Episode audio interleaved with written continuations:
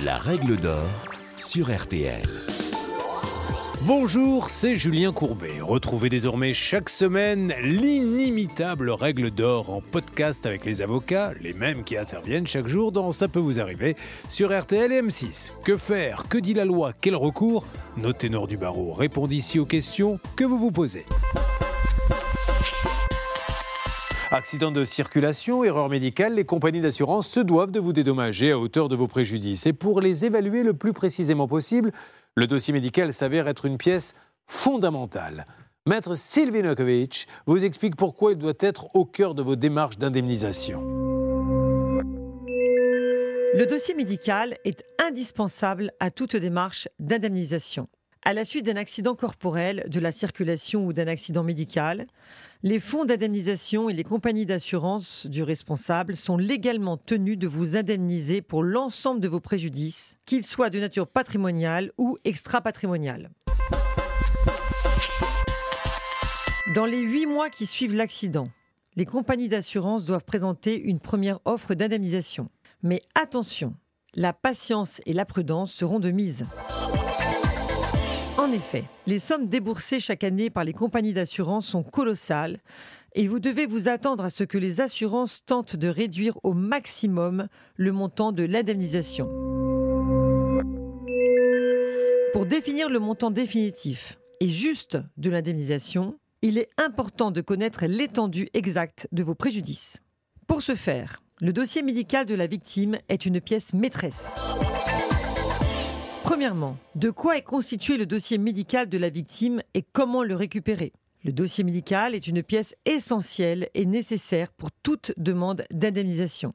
Il regroupe l'ensemble des informations de santé du patient depuis sa prise en charge par les services compétents à la suite de l'accident, dont la liste est fixée par l'article R 112.2 du Code de la santé publique. Il s'agit des comptes rendus d'admission et chirurgicaux, scanners, radio, échographie, les antécédents et facteurs de risque, certificat médical initial, compte rendu d'hospitalisation et certificats médicaux divers, factures médicales et ordonnances diverses. Les prescriptions tenant à la mise en place des séances de kinésithérapie, d'ostéopathie, d'aide à la personne, etc. Le certificat médical initial est le document le plus important.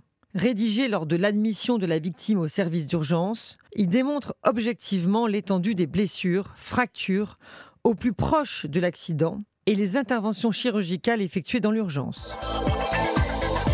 Les autres éléments du dossier sont essentiels à prouver la longueur des soins prodigués, les séquelles en cours de traitement et également les aggravations survenues en cours de traitement.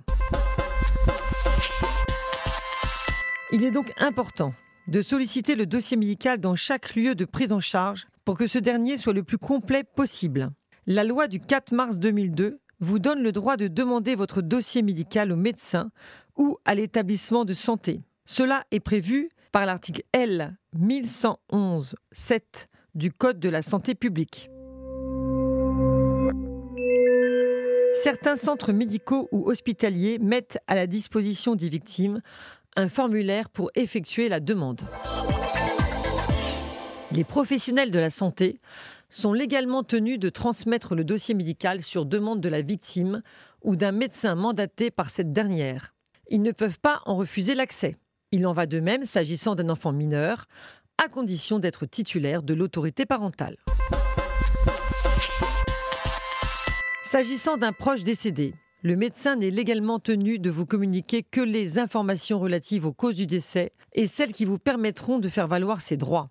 Les articles L 111.7 et L 1112.1 du Code de la santé publique précisent que ce délai ne devra pas excéder 8 jours si le dossier médical remonte à moins de 5 ans. Ce délai est porté à un mois lorsque le dossier médical est plus ancien. En cas de refus de transmission ou de perte du dossier, des recours sont possibles devant les instances ordinales et administratives. Deuxièmement, le dossier médical contribue à un meilleur chiffrage de l'indemnisation. L'offre d'indemnisation qui vous sera présentée est fixée sur la base d'expertise médicale, mais également sur la base de documents médicaux que vous aurez transmis. Pour évaluer au mieux vos préjudices, il est nécessaire d'être mis en relation avec un médecin conseil ou un avocat habilité à connaître des accidents de la circulation ou médicaux. Il s'assurera que l'expert de la compagnie d'assurance prenne en considération l'ensemble des postes de préjudice. Le dossier médical constituera donc une base objective qui sera consultée par l'expert de la compagnie. Votre avocat et le médecin conseil qui l'aura éventuellement conseillé, mais aussi, en cas de contentieux, par le juge. Les éléments qui composent le dossier médical vous permettront d'établir un lien de causalité entre les préjudices corporels constatés et le fait générateur dont il est question, à savoir un accident médical ou un accident de la circulation. De cette façon, les compagnies d'assurance ne pourront pas échapper à leur devoir d'indemnisation en invoquant l'état d'antériorité de la victime. Le dossier médical permettra à la victime d'obtenir la prise en charge des frais d'hospitalisation ou de rééducation par l'octroi d'une provision à déduire du montant final. L'analyse de l'ensemble de ces postes de préjudice se traduira par une valeur chiffrée.